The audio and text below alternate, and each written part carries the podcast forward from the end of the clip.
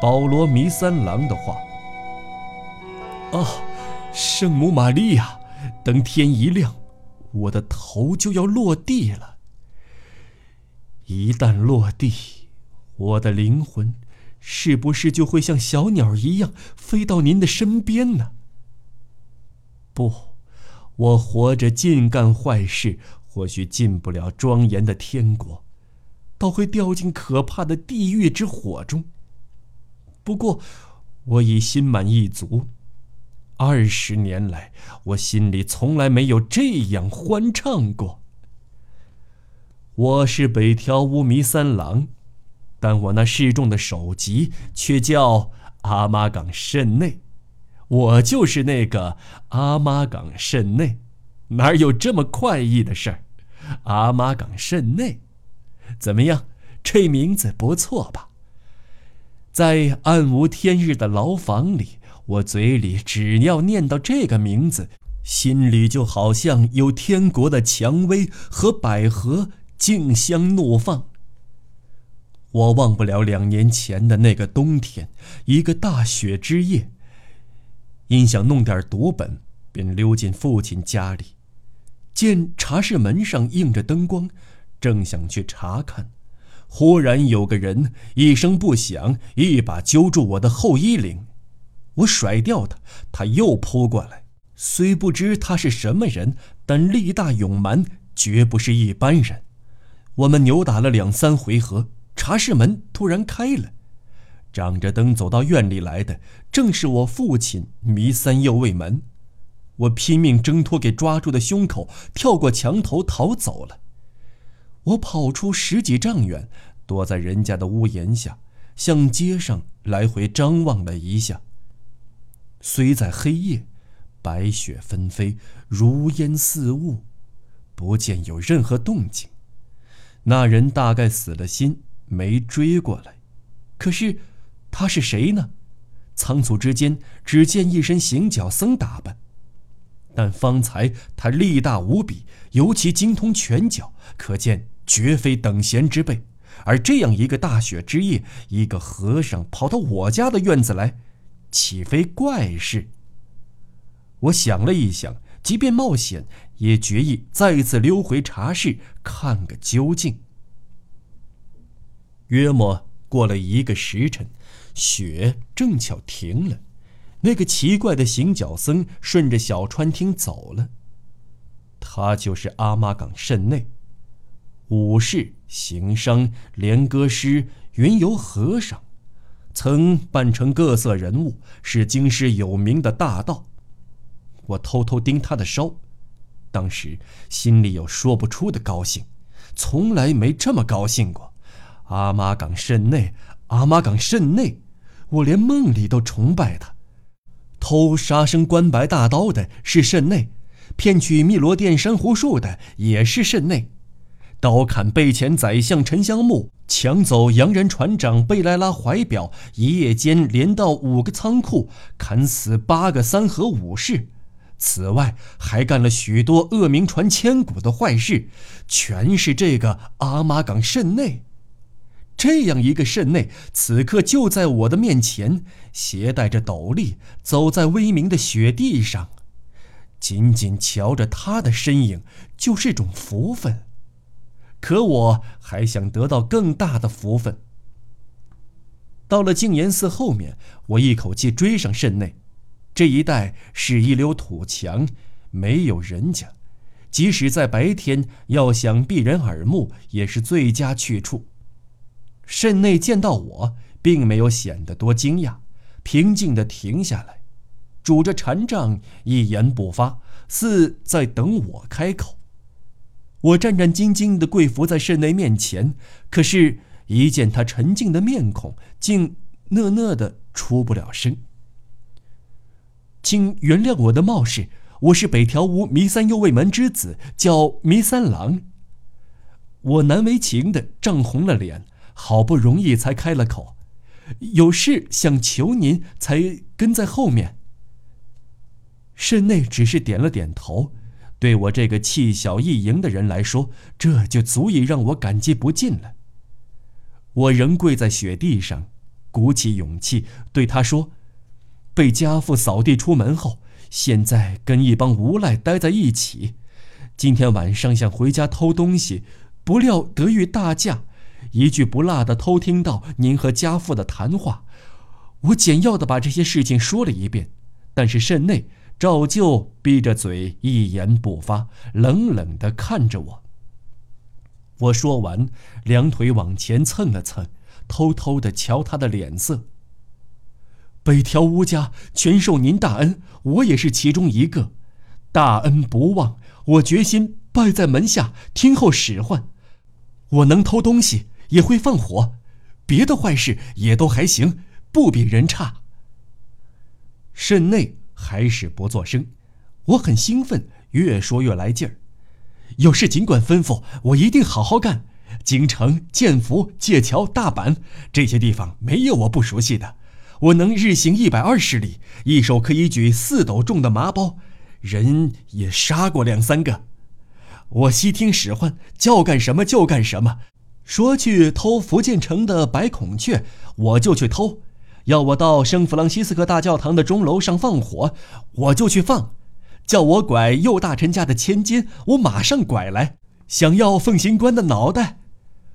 我还没说完，一脚给踢在了雪地上。混账！慎内一声厉骂，抬脚要走。我发疯似的抓住他的僧袍，求您收下我吧！不管怎样，我都不会离开您的。我可以为您火里来水里去。《伊索寓言》里的狮子王不是还救过了区区一只耗子吗？我就是那只耗子。我，住口！我慎内。不受你这号人的报答，慎内一把推开我，我又倒在雪地上。你这个败家子儿，去孝顺孝顺你爹娘吧！我再次给踢倒，忽然心里感到窝火。那就走着瞧吧，此恩非报不可。肾内头也不回，在雪地上急匆匆走掉了。不知什么功夫，月亮出来了，月光下。他的竹笠若隐若现，从那以后，两年来我再没有见到肾内。哼，我肾内不受你这号人的报答，他是这么说的。可是，等到天亮，我就要替他掉脑袋了。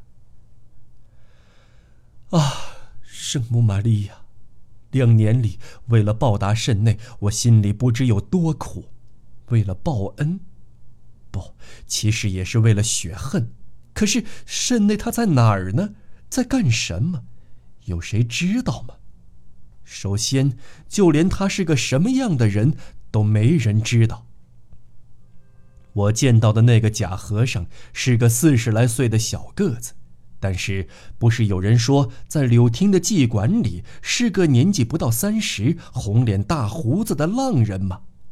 大闹歌舞妓院的却是个弯腰驼背的红毛番，而劫掠妙国寺财宝的竟变成梳刘海的年轻武士。倘若这伙人全是慎内，那么要想弄清他的真面目，终非人力所及。后来，到了去年年底，我得了吐血的病。我真是想出这口气呀！我一天天瘦下去，一心琢磨这件事。有天晚上，我忽然想出一条妙计。圣母玛利亚，圣母玛利亚，是您赐予我智慧，开示我这条妙计的。我只要舍弃这个身子，舍弃这个因吐血病皮包成骨的身子，只要我肯豁出去，就能夙愿以偿。那天晚上，我高兴的一个人大笑，一直重复这句话：“我替慎内去掉这颗脑袋，我替慎内去掉这颗脑袋。”待慎内砍头，真是妙极了。这一来，慎内的罪恶就会随我之去而烟消云散。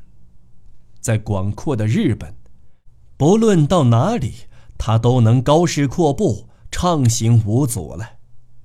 相反，相反，我在一夜之内变成了旷世少有的大盗，在吕宋驻左卫门的手下当差，砍备前宰相沉香木，骗汨罗殿的珊瑚树，做立修居士的支交，破福建城的金库，杀八个三河武士，镇内的一切荣名，全归我所有了。哈哈哈哈！我既帮了镇内，又断送了他的大名。我给全家报了恩，也给自己雪了恨。一还一报，无比痛快。那晚，我当然高兴的直笑，即便这一会儿，哪怕在牢里，也没法不笑，不是？想出这条妙计之后，我便进大内去偷盗。傍晚天黑，月亮还未升起。唯有帘内的灯光明灭，照得松林中的花影一片朦胧。记得当时好像看见这些景物。我从长廊顶上跳到无人的宫院里，当下就有四五个护院的武士把我逮个正着，这倒正中下怀。这时，一个大胡子武士把我按在地上，一边用绳子使劲捆，一边气咻咻地说。这回可把慎内给逮住了。不错，除了阿玛岗慎内，有谁敢溜进大内来呢？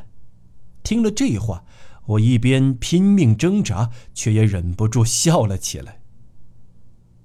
他说过：“我身内不受你这号人的恩惠，等天一亮，我就要替他去死了。”真是绝妙的讽刺呀！我的首级给挂出去示众时，我只盼着他来，面对我的脑袋，身内准能听见无声的大笑。怎么样，我弥三郎报的大恩？笑声里将会说：“你已经不是肾内了，这脑袋才是阿玛岗肾内那个天下闻名、日本第一的大盗。”哈。我好痛快呀！这样痛快的事，一生中唯有一次而已。可是，要是父亲弥三右卫门见了我的头，原谅我，爸爸。我得了吐血的绝症，即便不杀头，也活不上三年了。饶恕我这不孝之子吧！虽说我是个败家子儿，好歹……也算替全家报了大恩。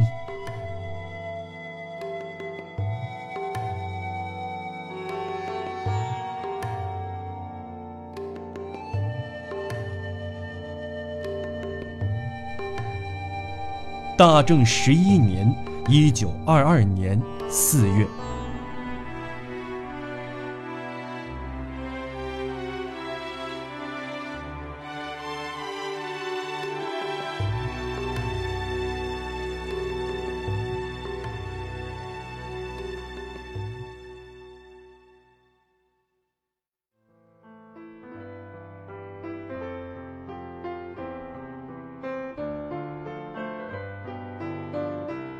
好了，朋友们，本期节目就先为您播讲到这里，希望您关注我们的更多节目，我们下期节目再见。